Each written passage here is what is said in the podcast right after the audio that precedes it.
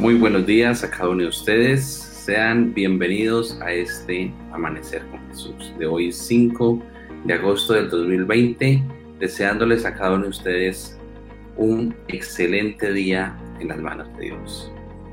Lamentablemente eh, tenemos que abrir el programa con la noticia de la explosión del día de ayer en Beirut, una de las más eh, grandes y altas de la historia después de las de Hiroshima y Nagasaki, que curiosamente también pasaron en agosto. La de Hiroshima un 6 de agosto, la de Nagasaki un 9 de agosto, la de Beirut un 4 de agosto. Oramos, desde ayer nos hemos unido para que las personas, hermanos de la región puedan tener el alistamiento, la ayuda necesaria.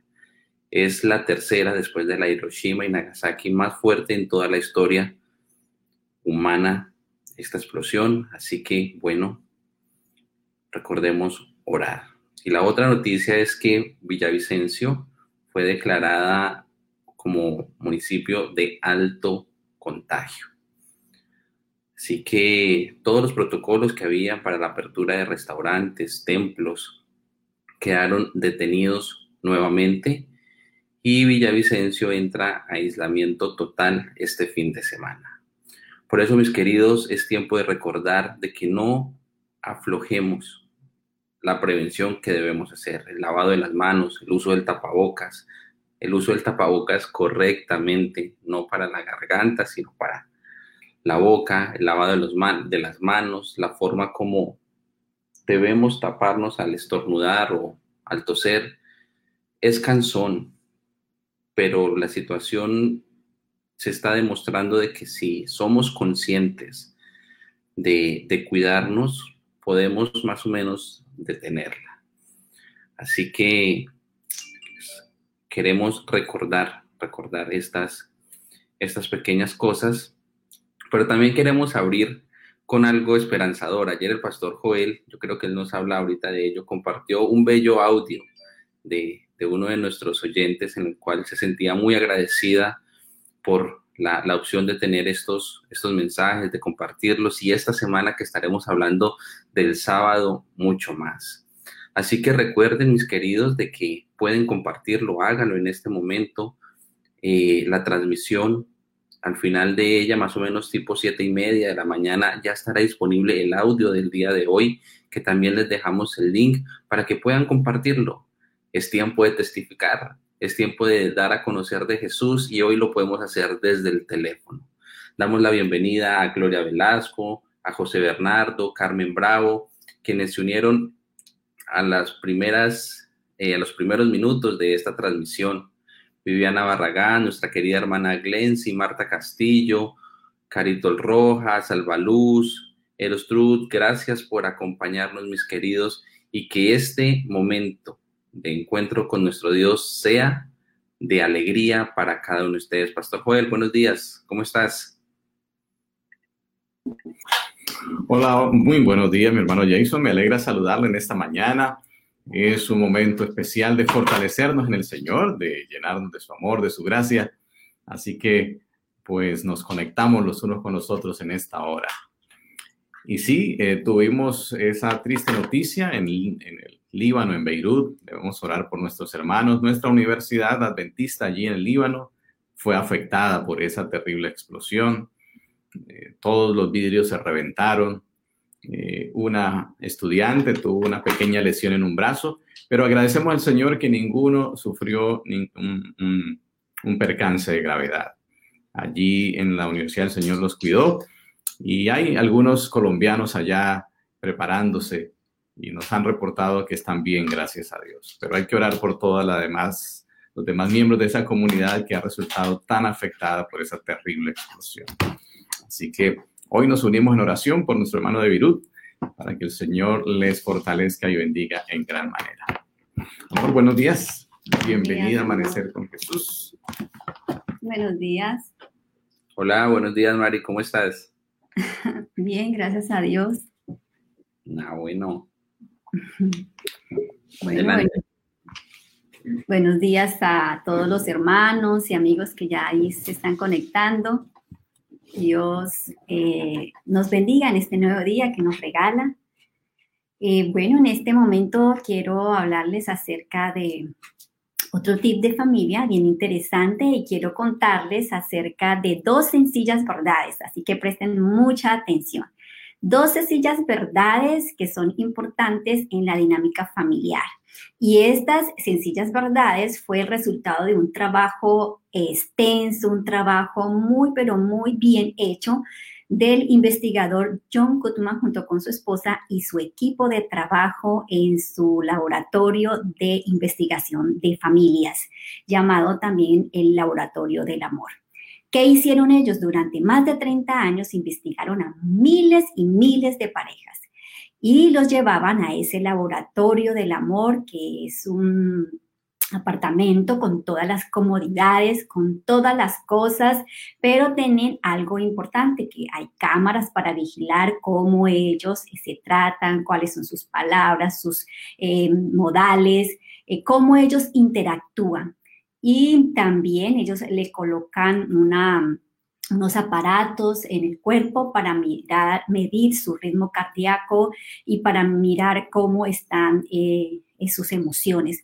Así que es un trabajo mm, científico de mucho peso y después de toda esa investigación, de toda ese, de poder investigar a muchas parejas, pues nos han regalado dos sencillas verdades acerca de las familias eh, felices o las parejas felices. Eh, les voy a comentar. La, la primera verdad que ellos pudieron decir es que las familias felices o las parejas felices, ellos, ellos actúan como, como si fueran amigos, o sea, ellos son amigos. Y la segunda verdad es que las familias felices, ellos, eh, sus conflictos lo manejan de manera adecuada, positiva y con respeto. ¿Qué sería lo contrario? Ellos se dieron cuenta que las parejas infelices al momento de enfrentar los conflictos no los manejan así. No los manejan de manera positiva, ni los manejan de manera cordial, ni con respeto. Así que este investigador dice, él puede predecir, al ver a una pareja interactuar, él puede predecir, predecir, con mucha exactitud si esa pareja va a continuar o no. Si esa pareja al cabo de unos años se va a acabar ese matrimonio porque él se da cuenta en la manera como interactúa. Entonces, cuando eh, ellos interactúan de manera eh, que se ofenden con palabras, es, con gritos, él ya tiene esa habilidad de saber, de decir, si siguen o no al cabo de unos años. Y bueno, eso es justamente lo que pude encontrar, hermanos, en este libro El Hogar Cristiano, y que una escritora también muy, pero muy especial, la escritora Elena de White, le escribió a una pareja que estaban en una situación difícil. Creería yo que ellos estaban, estaban en la situación de una pareja con conflictos y una pareja eh, infeliz. Y mira lo que les escribió. Apreciados amigos, desde hace algún tiempo ustedes no viven juntos. No deberían, ah, no debieran haber actuado así y no lo habrían hecho si hubieran cultivado la paciencia, la bondad y el respeto que siempre debe existir en la pareja. Cualidades importantes de estos investigadores, ¿verdad? Eh, manejar los conflictos con bondad, con respeto y con em, bondad, respeto y con, dice aquí, mm, de manera positiva. Así que eh, le sigue contando eh, esta escritora a estos amigos.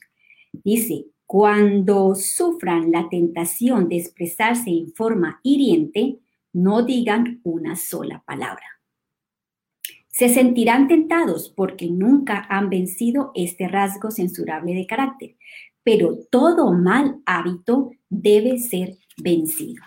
¡Wow! ¡Qué importante! Y, la última parte dice, entréguese por completo a Dios, caigan sobre la roca, Cristo Jesús, y quebrántese todo orgullo. Bueno, hermanos, en sí, eh, lo que podemos sacar de, esta investigación y de lo que dice este hermoso libro, El Hogar Cristiano, es que debemos procurar, procurar eh, eh, poder estar en la pareja, interactuar de manera positiva, de manera bondadosa, de manera respetuosa. Si hacemos lo contrario, si gritamos, si nos ofendemos con palabras, si nos tratamos mal, pues ese va a ser un escalonamiento para destruir nuestro hogar. Así que entreguemos nuestra vida al Señor porque Él es el que nos puede dar a nosotros esa capacidad de amar. Dios es la fuente del amor y Él nos ayuda a amar y a respetar a las personas a las que el Señor nos ha dado. Que nuestro Dios nos siga bendiciendo, nos siga ayudando y que podamos tener hogares felices porque Dios está con nosotros. Bueno, hermanos, Dios nos bendiga y vamos a continuar. Creo que ahí está ya el pastor eh, Luis Carlos Barriento, que va a estar con nosotros en este día. Así es. Sí, Bienvenido, pastor. Pastor Joel, buenos días. Hermana Marisela, buenos días. Hermano Jason, es un privilegio compartir en las horas de la mañana estos momentos que son tan gratificantes y de beneficio para nuestra vida espiritual.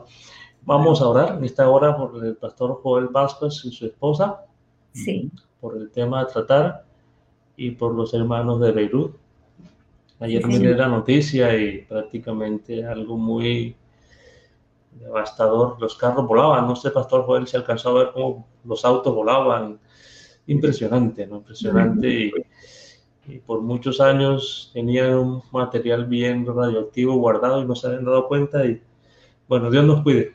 Entonces vamos a orar en este momento y continuamos. Amoroso Padre, te damos infinitas gracias por el nuevo amanecer.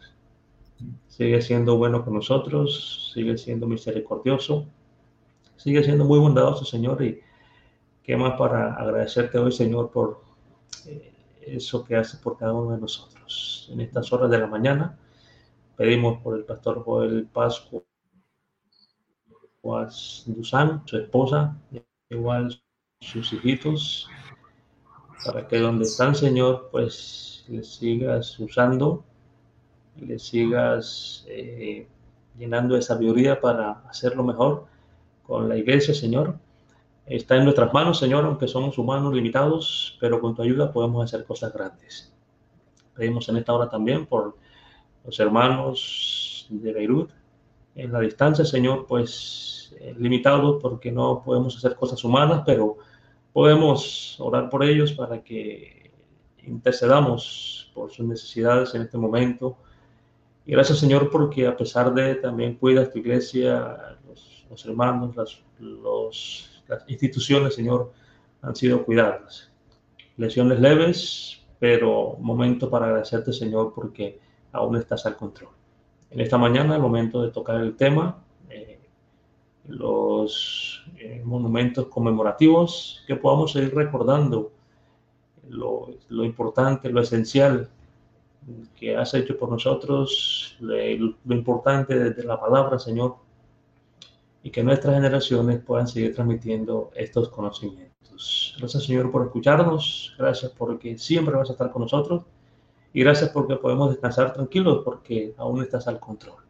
Lo agradecemos y lo pedimos todo en el nombre de Jesús. Amén y amén, Dios. Amén.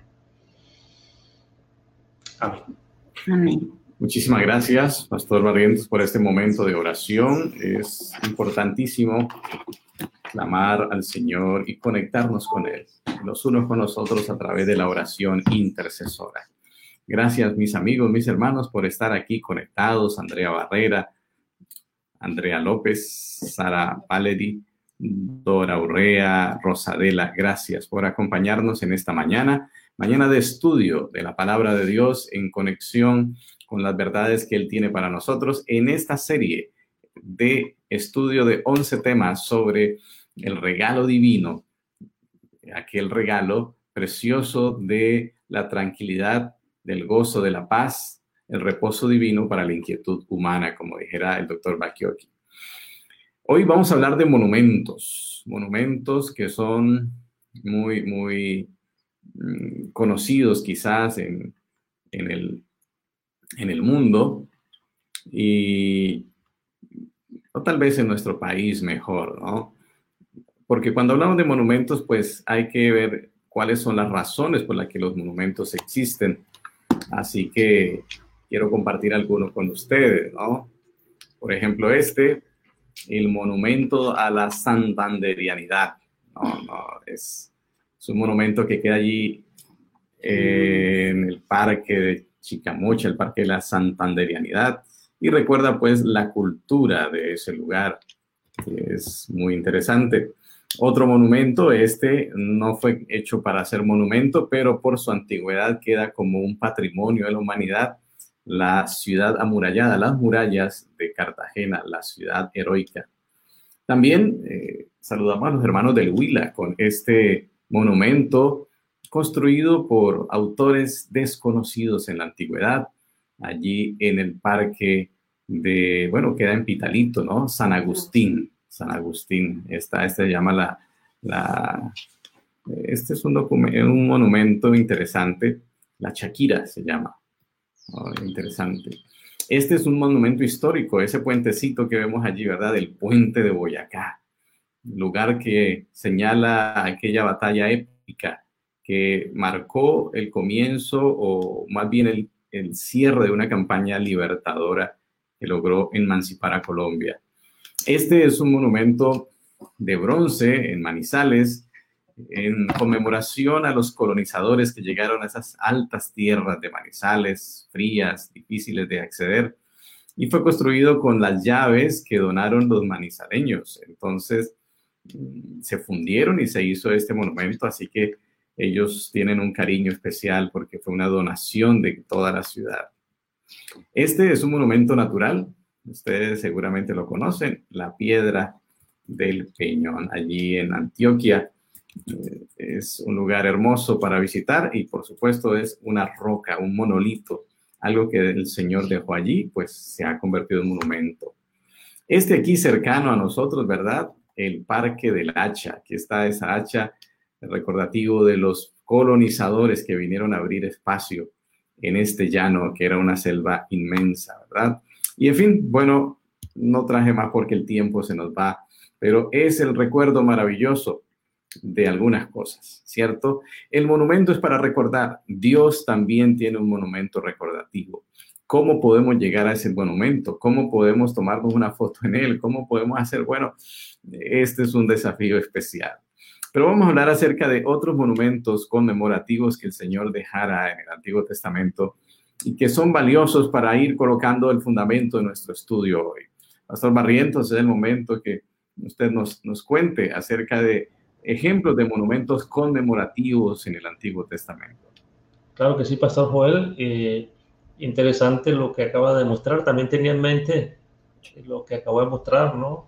Me llevó a parte de mi tierra. Allá en Barranquilla hay unas manos inmensas, donde es el parque de los enamorados y eh, interesante, ¿no? Los monumentos, ¿no? Eh, los hombres y los pueblos que ignoran sus trayectorias, sus recorridos, tristemente pueden cumplir su misión o su destino. Y si vamos a la Biblia, pues encontramos en el libro de Josué, desde el capítulo 3 al versículo, hasta el capítulo 4, donde el pueblo cruza el Jordán. Y después que, cruzaron el Jordán, eh, ¿qué, iba a pasar con las generaciones pequeñas? ¿no? Entonces dice la Biblia en Josué capítulo 4, versículo 7, dice que, del versículo 6 dice que para que esto sea por señal entre vosotros y cuando vuestros hijos pregunten, a sus padres diciendo, ¿qué significan estas piedras? Dios le indicó a, a, Josué, toma 12 piedras, un hombre por cada tribu, para que tome una piedra, y crearon un monumento. Y bueno, la pregunta era, y cuando las generaciones pregunten, ¿qué les vas a decir? Entonces, versículo 7, y les respondió Josué 4.7, dice que las aguas del Jordán fueron divididas delante del, del arca del pacto de Jehová, cuando ellas dice, cuando ellas pasó el Jordán, las aguas del Jordán se dividieron y estas piedras servirán de monumento conmemorativo a los hijos de Israel para siempre. hicieron un, como, diríamos, en, en términos eh, costeños, ¿no? hicieron un montón de piedras, una pila se dice allá en mi tierra, hicieron un montón de piedras y ahí colocaron un sticker, ¿no? Estas piedras significan esto y cada vez que pasaban por ahí, las generaciones transmitían esto. Es interesante ver que eh, Pastor Joel y demás oyentes, que somos responsables de que los monumentos tengan vida en todo tiempo, porque muchas cosas pueden ser creadas y si no se enseña, si no se transmite el conocimiento, pues no se va a saber a ciencia cierta si qué, qué pasó o qué sucedió. Así que dice, ¿qué se declaró con el monumento ergido eh, por el, por el Jordán? Estas piedras servirán de monumento conmemorativo a los hijos de Israel para siempre. Quiere decir que las generaciones fueron creciendo y fueron transmitiendo el concepto. Ahora, ¿qué habrían de conmemorar estas piedras? En el versículo 21 del mismo capítulo y el versículo 22 dice, y habló a los hijos de Israel diciendo, cuando mañana pregunten vuestros hijos, sus padres, le van a decir esto. ¿Qué significan estas piedras? Y ustedes les van a decir, Israel pasó en seco por el Jordán. Interesante eh, el concepto, ¿no? Pasaron en seco el Jordán. Estas piedras habrían de ser un monumento conmemorativo perdurable, recordativo de la travesía en seco por la cual pasó el pueblo de Israel. Ahora, no solamente encontramos en la Biblia este, este suceso tan interesante, ¿no? las piedras tenían un papel importante. Y no solamente este suceso, ¿no? Cuando vamos a Josué 7 también, cuando pecó Acán, también hicieron un monumento, ¿no? Sin número de piedras ahí. Es interesante los, los, monumentos conmemorativos. Pero también eh, hay otro monumento, ¿no?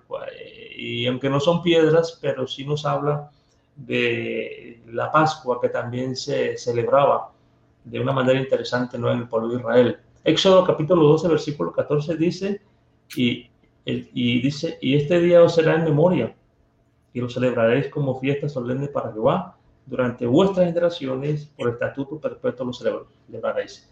La Pascua, aunque se desarrolló en el pueblo de Israel, cuando se desarrolló un tiempo antes de salir de Egipto, pero significó la partida, significó la liberalidad, significó la paz, la tranquilidad, cuando Dios les brindó algo mucho mejor para que salieran de la esclavitud. La Pascua era, un monumento conmemorativo eh, periódico que debía celebrarse, dice, el decimocuarto día del primer mes. Interesante esto, ¿no? Día en el cual los israelitas fueron liberados de la esclavitud egipcia. Y la celebración habría de hacerse durante los siete días siguientes con pan sin leudar para conmemorar este acontecimiento.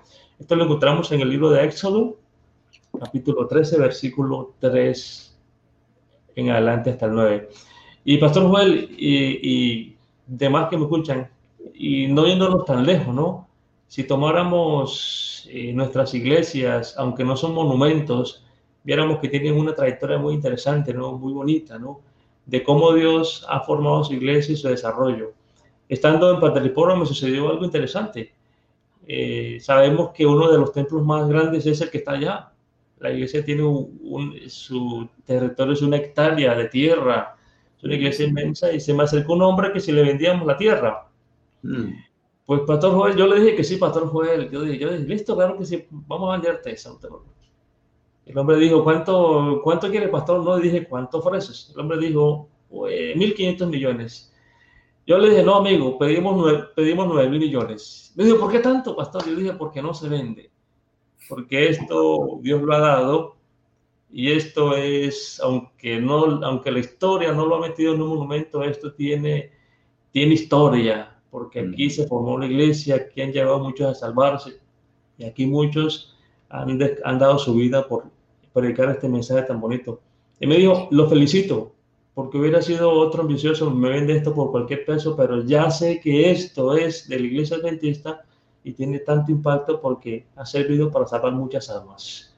Mm. Y lo traigo, pastor, a colación porque eh, lo que usted mencionó, los monumentos históricos del mundo son bonitos y tienen su trayectoria y los hemos visitado y nos cuentan, ¿no? Usted va al pantano de Vargas y nos cuentan el historial, ¿no?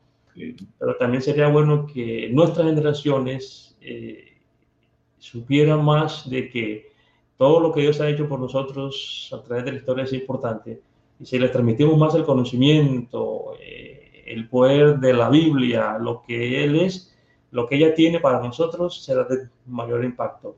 Por eso dice la Biblia en Deuteronomio 6, y estas palabras las vas a repetir en la mañana, por la tarde, cuando te levantes, cuando te acuestes, a la generación, para que aunque se acabe la tuya, la otra continúe y los momentos conmemorativos sigan avanzando y podamos entender que el Dios de, de ayer es el Dios de hoy y será el Dios nuestro por toda la eternidad.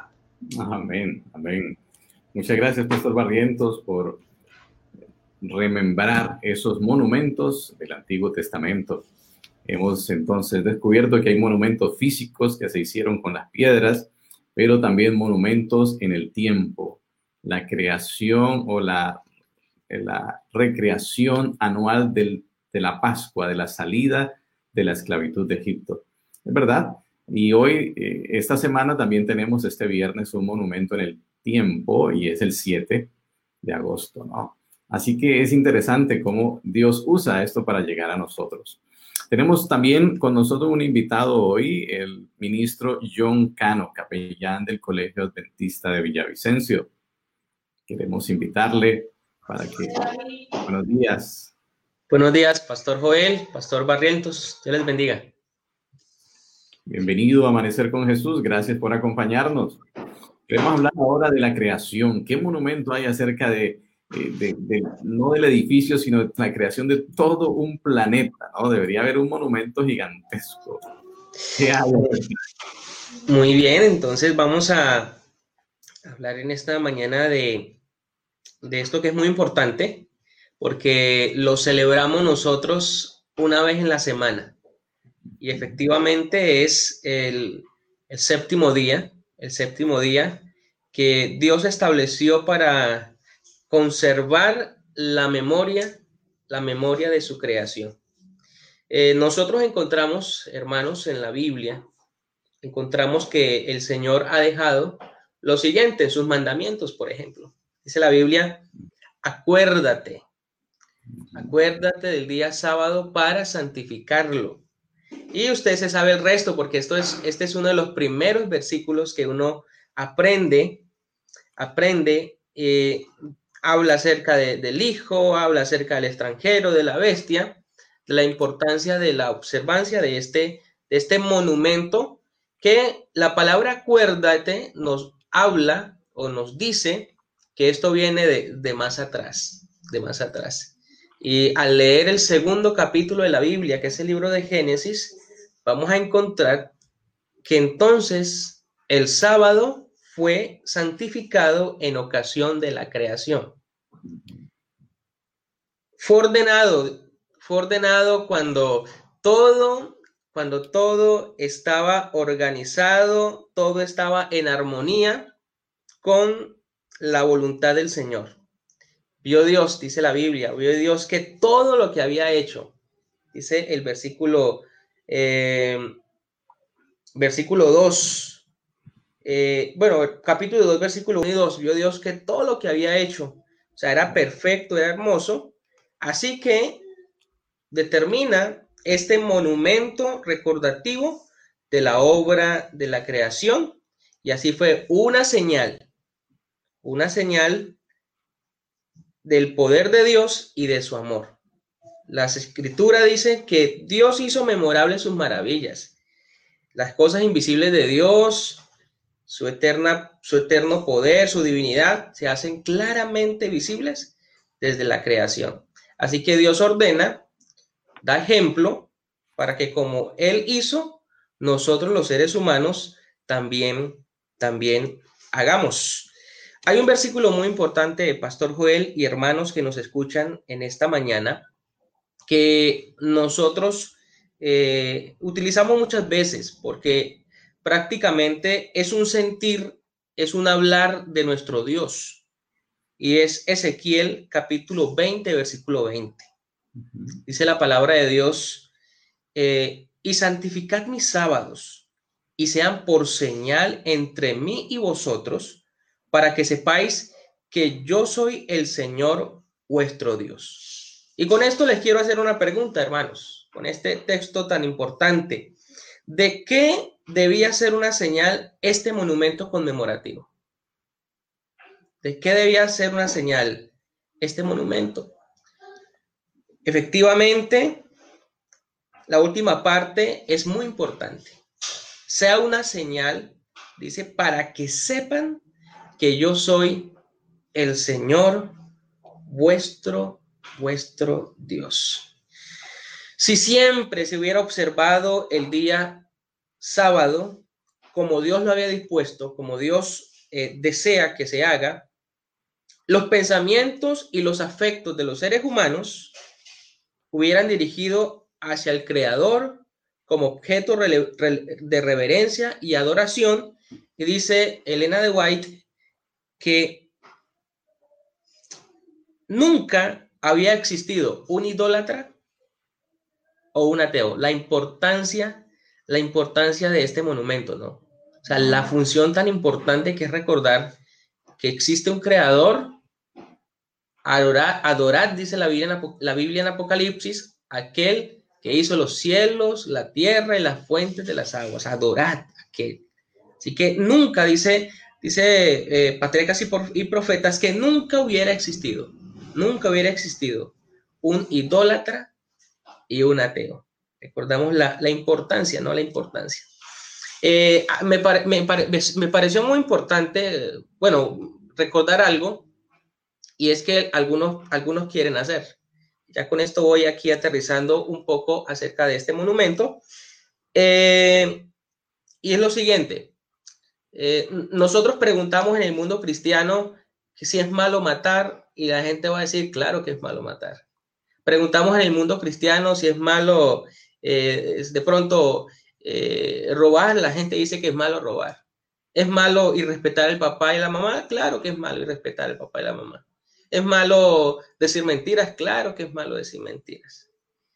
Pero muchos tienen problemas con este privilegio, porque así lo, debemos ver nosotros, del cuarto mandamiento.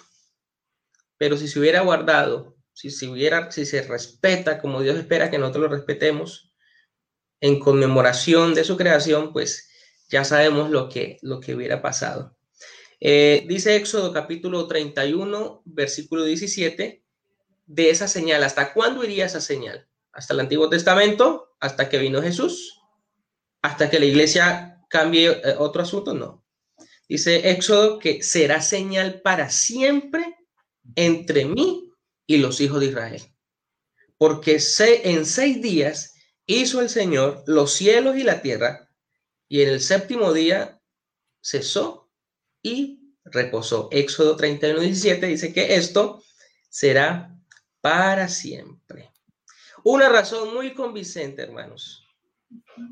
Una razón muy convincente para cumplir con un mandato divino es el hecho de que Dios se ponga como ejemplo. Ejemplo les he dado para que como yo he hecho, ustedes también hagan. Y dice la Biblia que en ese primer sábado el Señor reposó el Señor reposó. Y nosotros hoy tenemos el privilegio, bueno, en esta semana, toda la semana, el séptimo día, tenemos el privilegio de participar de ese reposo, de conectarnos con el Creador y como dicen los niños, recordar que no vengo del mono, jo, jo, jo, ni de la naranja, ja, ja, ja.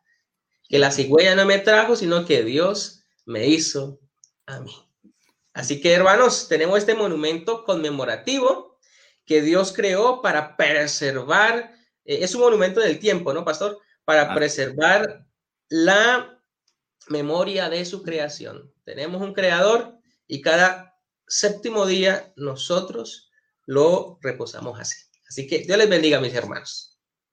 Muchísimas gracias, capellán Cano. Ha sido muy interesante ver cómo el Señor dejó ese monumento precioso en el tiempo y por supuesto, una obra tan grande tendría que ser remembrada cada, cada semana. Eso es maravilloso, no cada año ni cada cinco años, sino semanalmente. Y llega a toda persona porque realmente es la celebración de nuestra vida, de nuestra existencia y de nuestra conexión con Dios. Pero el sábado tiene muchos más elementos y vamos a invitar al pastor Darwin para que nos hable acerca de cómo también es un momento conmemorativo de liberación y de redención. Esto es algo realmente especial porque atañe a, nuestra, nuestro bienestar espiritual. Buenos días, Pastor Darwin, bienvenido. Buenos días, Pastor Joel. Buenos días al compañero Cano. No escuché bien cuando hizo jojojo, pero, pero le sonó bonito. Y buenos días a todos nuestros amigos que están allí conectados. Nos alegra poder estar con ustedes y poder compartir este mensaje. Bien, pastor, usted me consulta sobre el monumento conmemorativo de liberación y de redención. Esos dos términos son bien importantes. Cuando hablamos nosotros de liberación, el opuesto a la liberación es la esclavitud, ¿verdad? Y el mandamiento, eh, cuando nosotros vamos a Deuteronomio capítulo 5, en el versículo 15, hermanos queridos, dice lo siguiente, dice, acuérdate que tú fuiste esclavo en Egipto y que de allí te sacó el Señor, tu Dios, con mano poderosa y brazo levantado, extendido. Por eso te he mandado que guardes el día sábado. Eso lo leemos nosotros allí en Deuteronomio. Pero investigué un poco sobre el tema de la esclavitud para poder entender exactamente de qué somos libres cuando guardamos el sábado y por qué el Señor le recuerda al pueblo su condición como esclavos y les da nuevamente la posibilidad de la observancia del sábado. Bueno, la esclavitud se ha extendido y una de sus primeras menciones es en el año 4000 a.C., en la civilización mesopotámica, pastor. Y tenemos algunos datos curiosos sobre la esclavitud, algunos de ellos dolorosos, pero es bueno entenderlos para saber de lo que nos está librando el Señor. Primero de ellos, existía en Roma un lugar que se llamaba la columna lactaria y era un lugar donde sencillamente cuando las madres esclavas daban a luz a sus hijos, si sus amos simplemente no querían que tener otro miembro más en la casa allí para que le sirviera como esclavo, el amo tenía el derecho de decirle a su mamá, deshágase de su hijo. Así que la mamá en algún momento iba a ese lugar de Roma llamada la columna lactaria y colocaba allí a su niño muchas veces no podían quedarse allí esperando hasta que alguien pasara y recomendárselo y decirle que por favor con cuidado se lo tuviese, sino que simplemente lo llevaban allí y la mamá regresaba a su esclavitud y en la noche venía a ver si alguien ya se lo había llevado, el niño todavía seguía ahí, tal vez con hambre, tal vez al sol, esperando que alguien lo hiciese esclavo. Esa era la suerte que iba a tener ese niño, esperando que alguien lo hiciera esclavo. Le iba bien si alguien lo hacía esclavo y si su amo salía, eh, entre comillas, con una buena condición en su corazón, pero cuán doloroso debía ser para la madre desprenderse de su hijo y entregarlo simplemente porque no tenía derecho a tenerlo.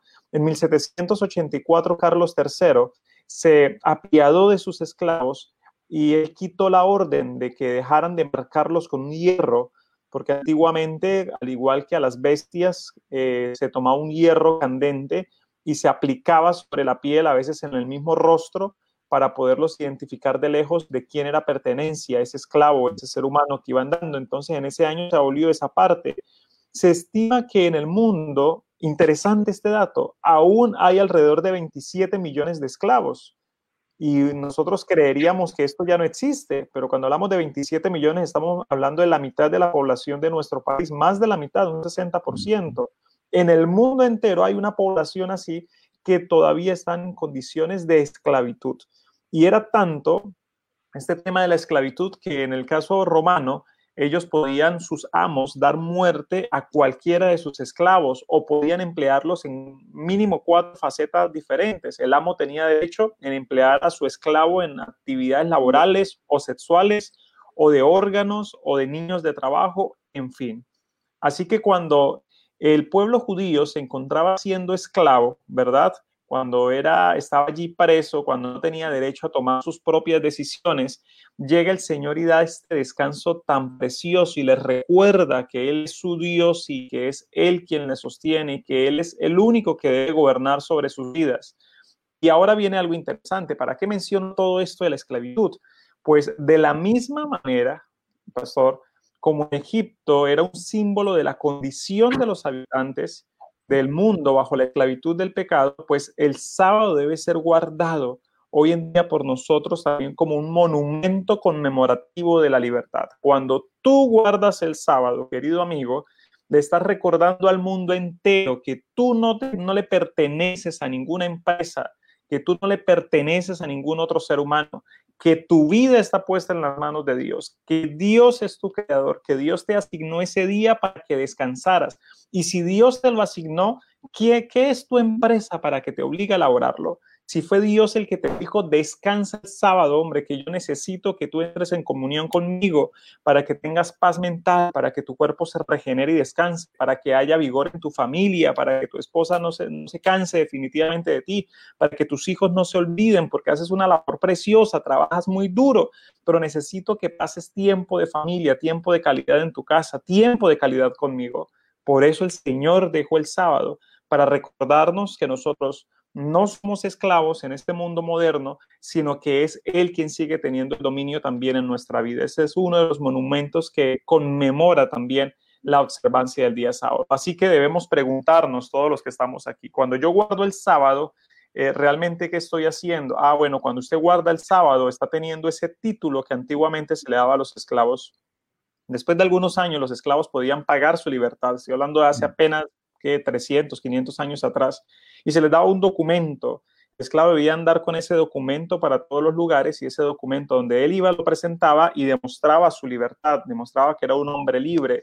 Hoy en día nosotros no cargamos un documento físico, pero cuando nosotros el día sábado, en vez de salir corriendo a trabajar, nos congregamos, eh, así sea en nuestros hogares, para tener una vida devocional con Dios, es como si adquiriéramos nuevamente ese título donde nuestro propietario es Dios, donde nuestro propietario no es eh, el mundo en el que vivimos, sino donde nuestro creador es Dios. Y esto es muy importante que lo tengamos presente.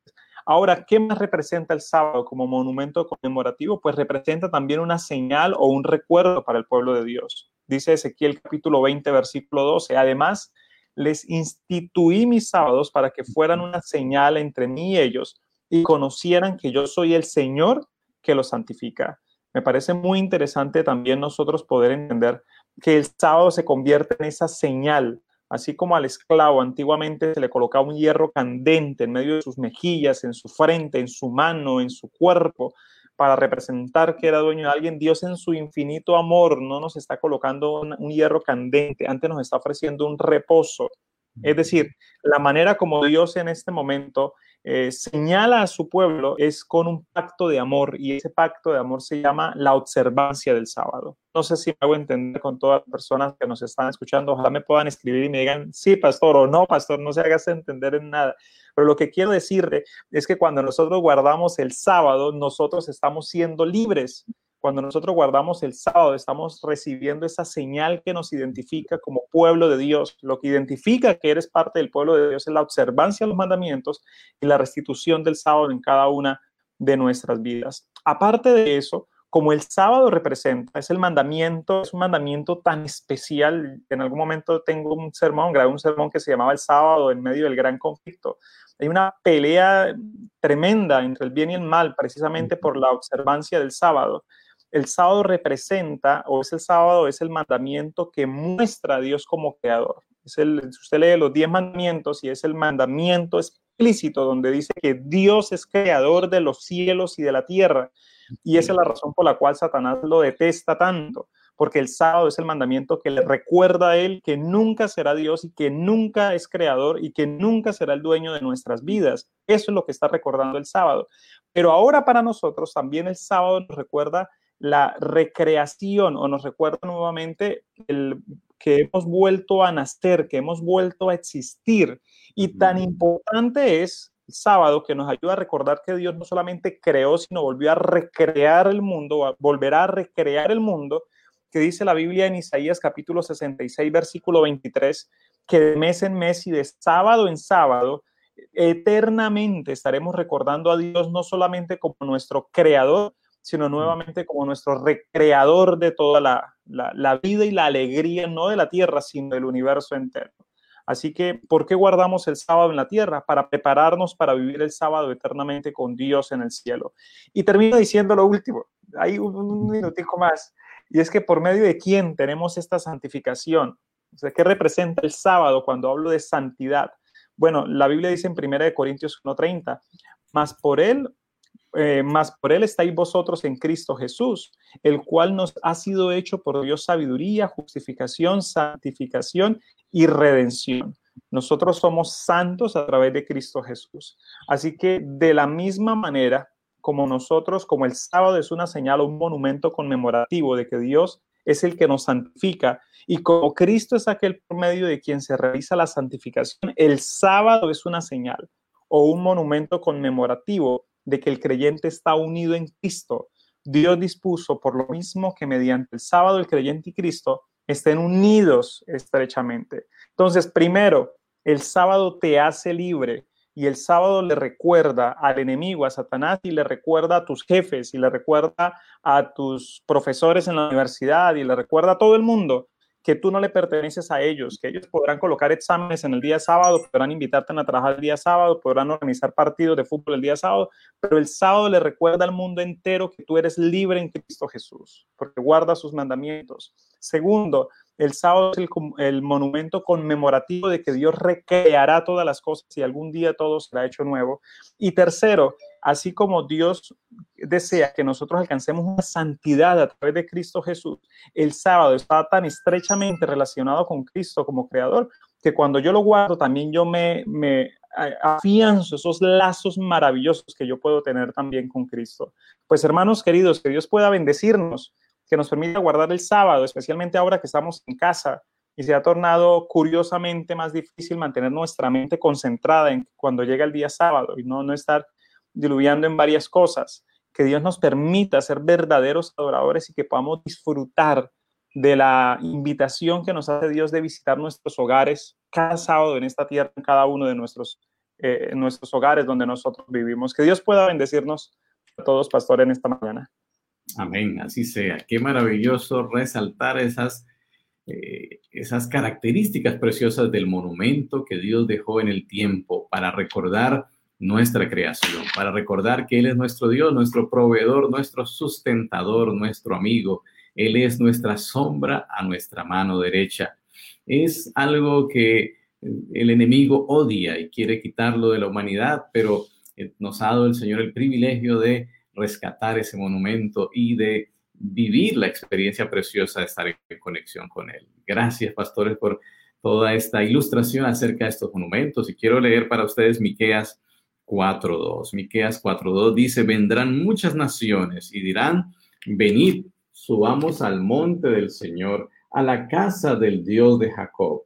Nos enseñará sus caminos y andaremos por sus veredas. De Sión saldrá la ley y de Jerusalén la palabra del Señor. Qué hermoso subir al monte de Sión para alabar al Señor por toda la eternidad. Aunque este planeta sea renovado, el sábado continuará siendo la señal preciosa de nuestra liberación, de nuestra salvación.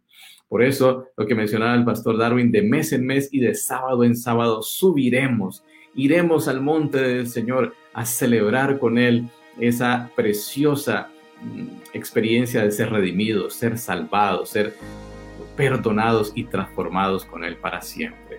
Por supuesto que el enemigo se enerva, se pone asustado con todo esto, pero nosotros, por el contrario, fortalecidos en el Señor y avanzando tomados de su mano para lograr victoria tras victoria, victoria semanal, para finalmente celebrar la gran victoria en la patria celestial.